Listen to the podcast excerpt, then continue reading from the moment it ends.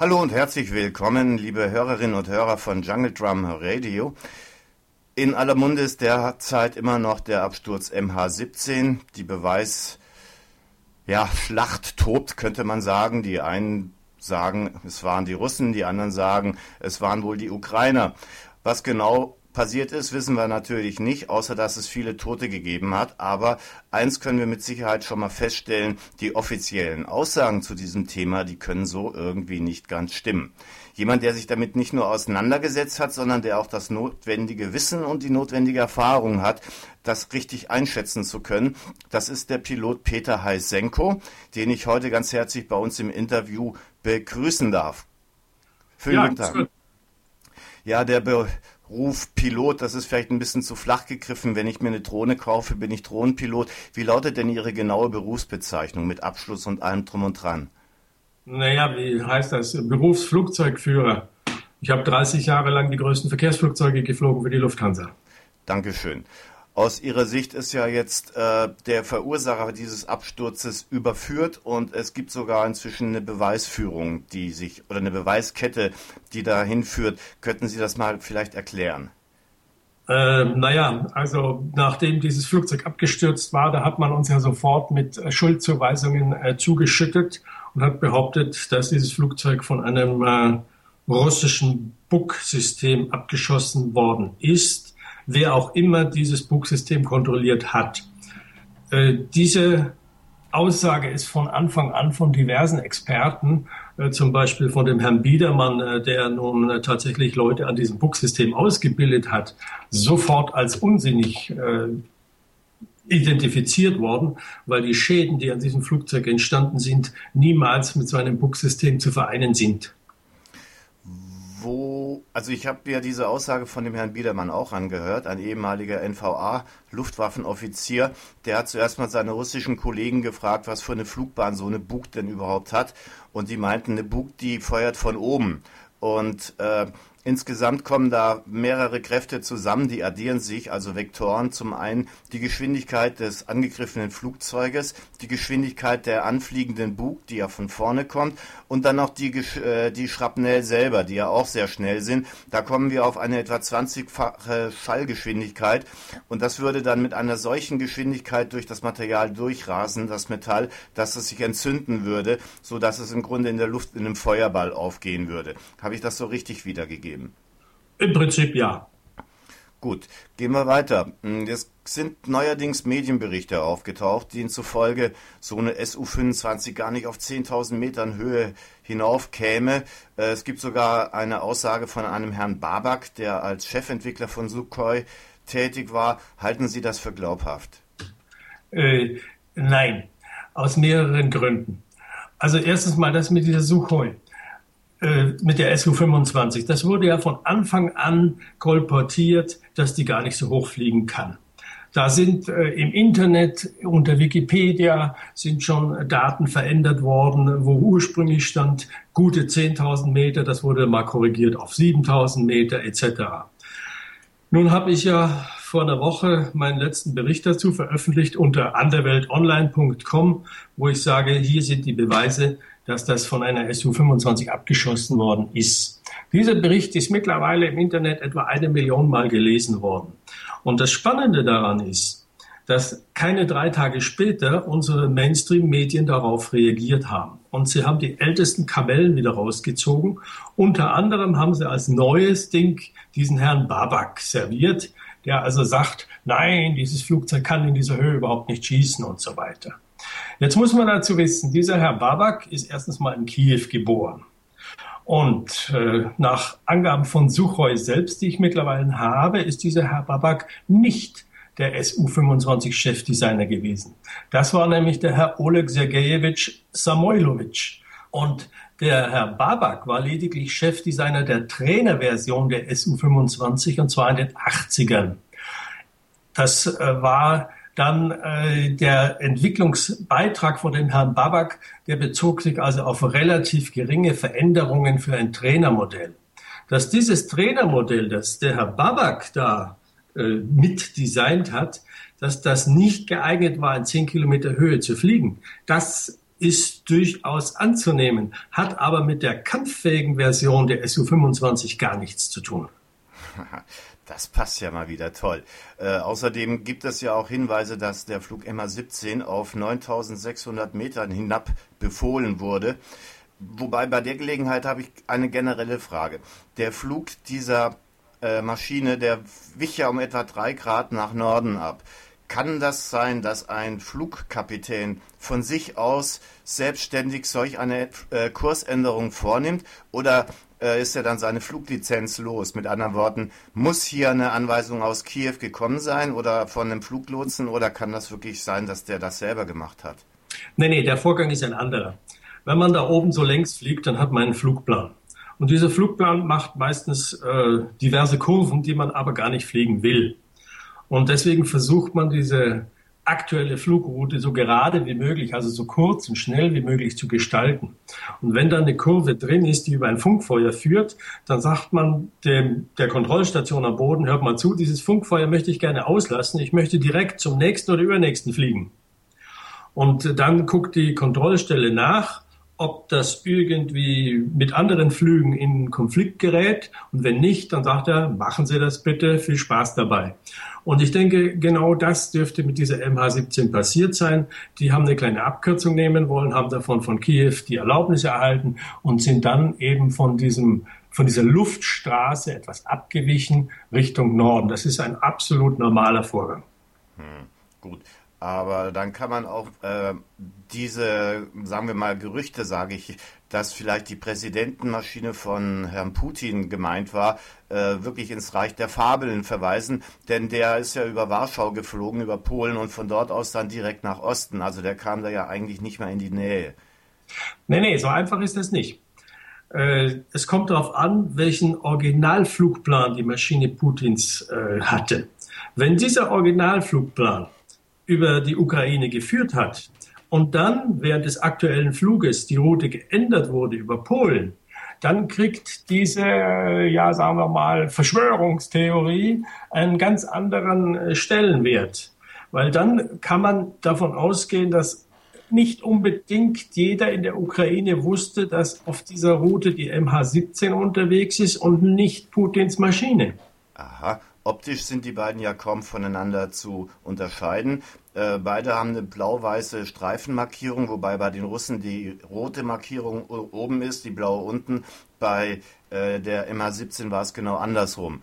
Gut, interessante. Äh, ja. Diese Betrachtung ist überflüssig, weil äh, dieses Flugzeug ist von hinten mit einer Luft-Luft-Rakete abgeschossen worden.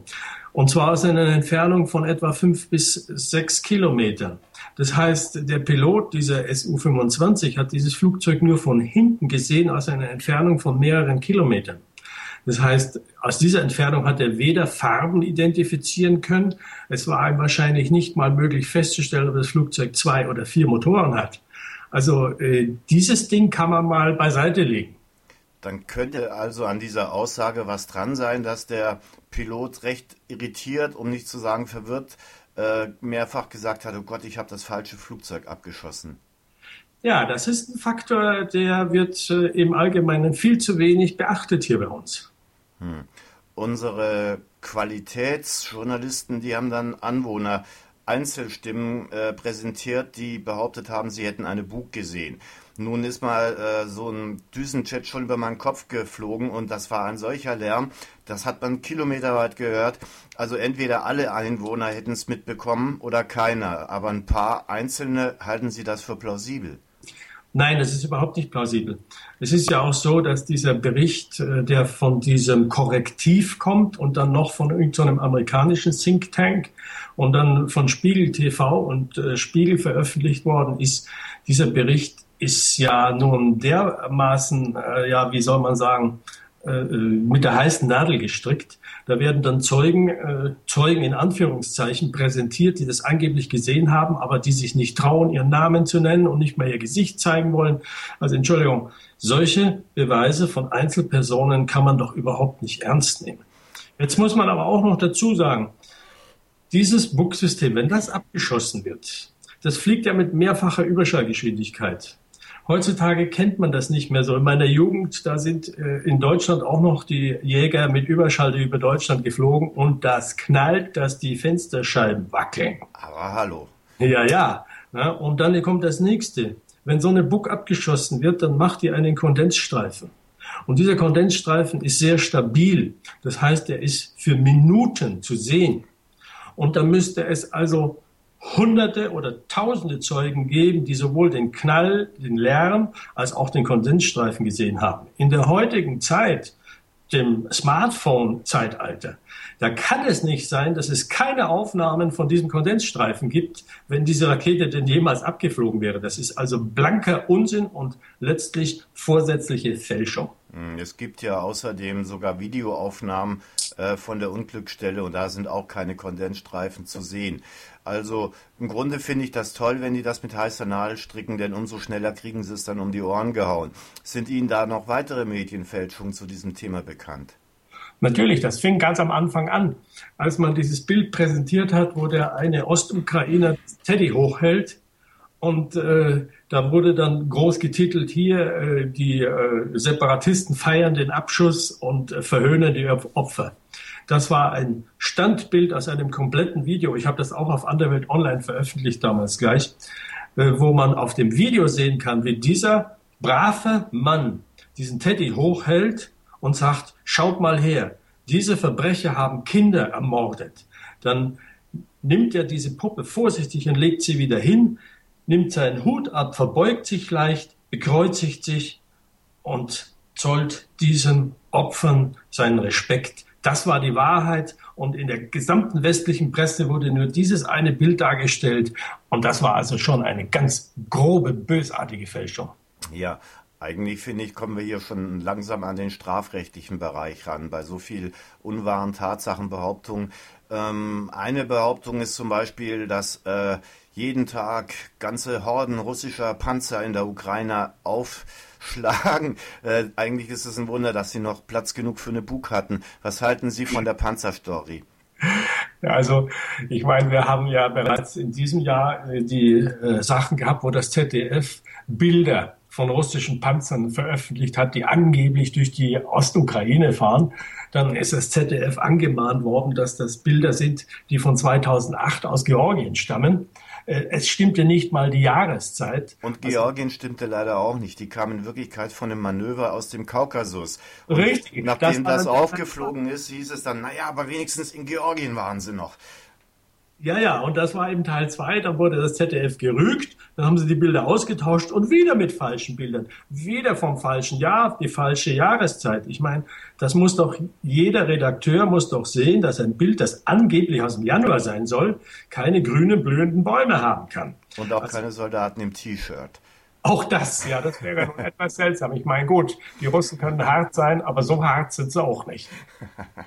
ja, apropos Russen, ähm, was mich ein bisschen wundert, im Februar begannen die äh, Vorgänge auf dem Maidan und im Juli wurde dieser Flug abgeschossen.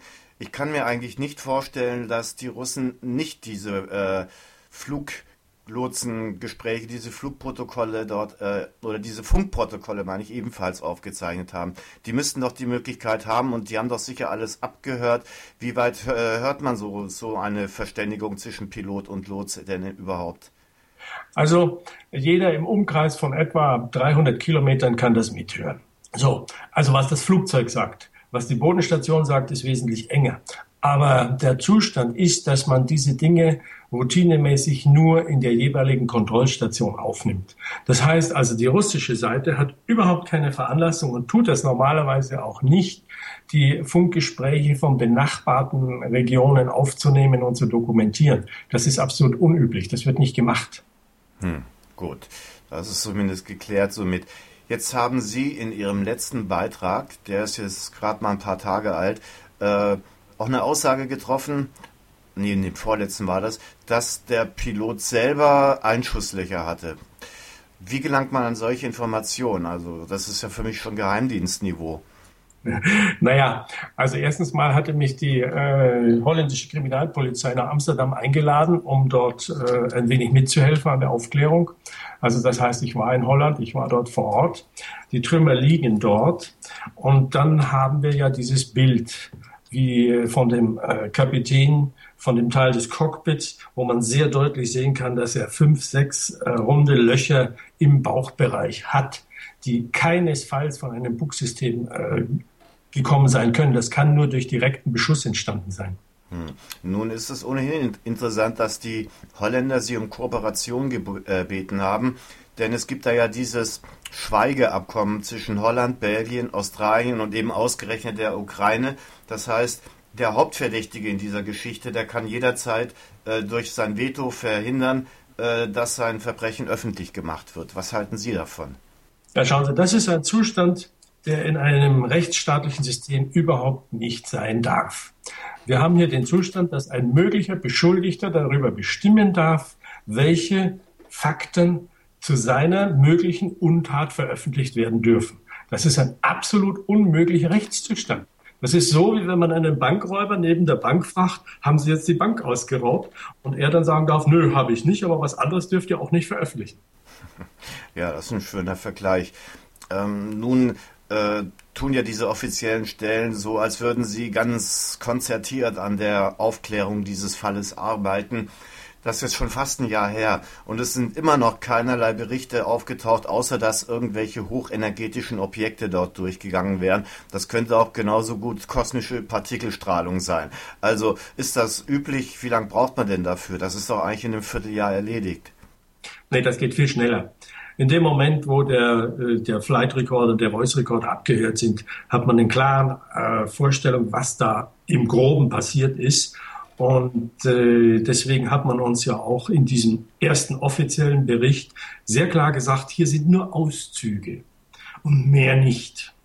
Ja, und wann kommt der Rest? Kommt der dann überhaupt? Oder haben die da noch was angekündigt? Oder, oder begnügt sich jetzt die Welt mit ein paar Auszügen? Naja, es ist ja so, dass also gesagt wurde, okay, dann der nächste Bericht kommt äh, ein Jahr nach dem Absturz. Da haben wir also noch ein paar Monate Zeit. Aber ich selbst bezweifle, ob da was wirklich ernsthaft Vernünftiges dann veröffentlicht werden wird. Ja, naja gut, das wäre nicht das erste Mal. Jetzt habe ich doch noch eine Frage zu den Toten. Äh, ich habe ja mal geschrieben, MH17 ist das vielleicht ein fliegender Holländer, vielleicht sogar ein lügender Holländer, denn es gab äh, doch ein paar Ungereimtheiten, was die Leichen betraf. Ich muss dazu sagen, ich habe mir äh, Videos im Netz dazu angeschaut. Da sind ja auch die Leute mit ihren Handycams oder Videokameras über die Absturzstelle gegangen, haben das gefilmt. Ich selber habe eine medizinische Ausbildung und mir ist halt aufgefallen, dass da extrem wenig Blut war. Normalerweise so ein Körper, der enthält fünf bis sechs Liter Blut, äh, liegt da in der Lache. Äh, die waren trocken alle, ja genau. Das ist, das ist völlig normal. Also äh, wenn Sie die medizinische Ausbildung haben, dann werden Sie wissen, Leichen bluten nicht. Und äh, wenn man eben so einen Körper, also es gibt ja die Fälle, wo Menschen aus dem Flugzeug gestürzt sind, weil der Fallschirm nicht aufgegangen ist oder so, dann liegen die am Boden und der Körper ist zwar intern zerschmettert, aber er blutet nicht, wenn die Haut nicht aufplatzt. Und dann kamen auch diese Geschichten, wo gesagt wurde, das roch überall nach Desinfektionsmitteln. Ja, was glauben Sie denn, was passiert, wenn so ein Flugzeug abstürzt? Da platzen die ganzen Toilettentanks und da ist das Desinfektionsmittel drin und das verteilt sich über natürlich die Leichen, über das ganze äh, Schrottmaterial, was da rumliegt und das riecht dann so komisch. Und dann sagen die Leute, ach, die war vorher schon äh, äh, mumifiziert oder irgendwas. Das ist alles blanker Unsinn. Hm. Gut, dass die äh, zum Teil angezogen, zum Teil entkleidet waren, gibt das irgendeinen Sinn? Äh, sind Sie schon mal in einem Langstreckenflugzeug nach Asien geflogen? Hm, nein, ich, leider war ich noch nie in der Luft. Also, ich träume davon, aber. Wissen Sie, das kommt darauf an, wie äh, warm äh, die Piloten es in der Kabine machen, wie weit sich Menschen entkleiden oder es sich gemütlich machen. Das ist ja ein langer Flug bis darunter nach Malaysia. Das heißt, die Leute richten sich auf eine Nacht ein, äh, die Leute wollen schlafen, die ziehen sich um, die nehmen sich dann eine Decke und so weiter. Also das sind alles Details, die sind völlig überflüssig. Gut, dann halte ich mal an dieser Stelle fest, äh, die Wahrscheinlichkeit, dass irgendwelche Geheimdienstleute irgendwelches Dosenfleisch, wie man es nennt, also bereits vorher gestorbene Leute in irgendeinen Flieger reingepackt haben, den dann da haben abstürzen lassen, um dann dem Putin die Schuld zu geben, könnte man also auch als baren Unsinn bezeichnen. Absolut. Alles klar, ist das geklärt. Jetzt würde ich gerne noch was äh, Ihre Einschätzung wissen bezüglich der politischen Brisanz. Wenn unser Interview jetzt irgendwo beim ARD ZDF Punkt 8 Uhr gesendet würde, was hätte das für Konsequenzen? Ich würde um mein Leben fürchten. Das war sehr direkt. Nein, also ich meine, äh, wir haben ja eben den Zustand, dass unsere Medien, die Mainstream-Medien, äh, eine klare Position bezogen haben, die sie beziehen müssen. Äh, ich weiß aus erster Quelle, dass zum Beispiel die Redakteure, die Redaktion des Bayerischen Rundfunk von meiner Version, nämlich der Abschuss durch eine SU-25, komplett überzeugt ist, aber sie das nicht veröffentlichen dürfen. Naja, gut. Ähm, wir kommen eigentlich schon zum Schluss des Interviews. Ähm, ich würde gerne Ihnen aber noch ein Schlusswort erteilen, bevor ich den letzten Satz vorlese. Gibt es etwas, was ich vielleicht ausgelassen habe, etwas, was Sie gerne noch erwähnen würden? Ich weiß nicht so recht. Ich meine, äh, es ist schon interessant, eben, dass nur drei Tage nachdem ich meine letzte, meine vorletzte Veröffentlichung dazu gemacht habe, wo ich sage, es ist nachgewiesen, dass es eine SU25 war, die Mainstream-Medien kommen mit äh, eben Gegendarstellungen, die aber äh, bar jeden Beweises sind. Also äh, hier haben wir unsere berühmten Transatlantiker, die sehr klare Aufträge erfüllen. Ich äh, denke hier an den äh, Mensch, wie hieß der äh, Journalist, der, der Pablo Escobar. Colin nee, Cassat? Einer hier, der in Deutschland das Buch geschrieben hat über die gekauften Journalisten. Ach, der Ulf Kotte, ja. Ulf Kotte, genau. Der aber selber auch. Ja, gut. Sehr, ja nun, äh, vom äh, Saulus zum Paulus. Ne? Äh, das darf jeder, jeder darf zulernen in seinem Leben. Auch der Herr Ulf Kotte. Also ich finde, das ist schon, sind schon Dinge, wo wir uns klar darüber sein müssen, in welchem Maße unsere Medien, die Mainstream-Medien beherrscht werden von Menschen, die sich verpflichtet haben, das zu veröffentlichen, was die USA für gut und richtig halten. Ja gut, die stehen mehr oder weniger im Dienste eines Rupert Murdoch. Sie wissen es auch, aber gut, sei es drum. Äh, es ist leider so, dass die mh, hm, Redaktionen mit der Schere im Kopf herumlaufen, weil sie auch wirklich existenzielle Ängste haben. Äh, es gab zum Beispiel, muss ich gerade mal schauen, habe ich den hier? Ja, ein Harald Schumann, der ist ausgestiegen, äh, weil sein Chefredakteur ähm, etwas gegen Windkraft hatte. Der ist, glaube ich, beim Spiegel ausgestiegen. Richtig, ein Spiegeljournalist war das. Da ging es darum, er sollte einen Beitrag über Windkraft schreiben, hat das positiv äh, dargestellt. Sein Chefredakteur hatte dort äh, sein Gestüt und wollte nicht, dass seine Pferde durch Windkraft gestört werden. Also hat er einen Gegenartikel äh, entwerfen lassen, der die Windkraft niedermacht und Harald Schumann hat daraufhin an seinen Hut genommen und ist gegangen. Also da herrschen wirklich raue Sitten, möchte man gar nicht meinen. Ja, nee, das ist ja, das, da, da muss man schon noch mal was klar dazu sagen. Der Springer-Konzern hat eine Betriebsverfassung. Diese Betriebsverfassung umfasst fünf Punkte. Ich nehme mal einen davon heraus. Und der sagt ganz klar, dass der Springer, wer also für Springer arbeitet, nichts veröffentlichen darf, was dem transatlantischen Verhältnis, also dem Verhältnis zwischen USA und Deutschland schaden könnte. Das bedeutet, dass jeder, jeder Redakteur, jeder Journalist bei Springer muss das unterschreiben und wenn er etwas anderes tut, dann kann er fristlos gekündigt werden. Das heißt also, man wirft den russischen Medien immer vor, dass sie selbstverständlich staatsgesteuert sind. Aber wo bitte ist denn hier der Unterschied zum Springer-Konzern? Und der Springer-Konzern ist nicht der einzige. Jedes Medium ist ein Tendenzbetrieb. Und der Chefredakteur sagt, wohin die Tendenz geht. Das gilt für uns, für unsere staatlich finanzierte GEZ, ARD und ZDF und die dritten Programme. Und das gilt im Wesentlichen natürlich in Russland nicht viel anders. Wobei ich sogar festgestellt habe, dass es in Russland in dieser Hinsicht mehr Möglichkeiten zu persönlichen Meinungsveröffentlichungen gibt als bei uns. Herr Heisenko, ich danke Ihnen ganz herzlich für dieses Interview. Gern.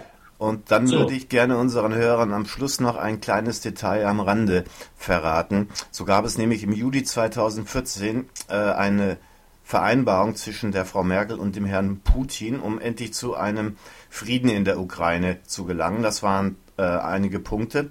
Zum einen die UN erkennen die Krim an als Bestandteil der Russischen Föderation. Zweitens, die Ukraine erkennt den Donbass als Autonomieregion an. Dafür hätte Russland der Ukraine dann einen höheren Milliardenbetrag als Entschädigung gegeben für die Krim und natürlich auch für den wirtschaftlichen Wiederaufbau des Landes und hätte neue Lieferverträge für Öl und Gas für die Ukraine entworfen. Und dieses Abkommen, das sollte am Samstag, den 19. Juli 2014 in Kraft treten. Zwei Tage vorher wurde MH17 abgeschossen. So viel hierzu. Ich danke euch fürs Zuhören.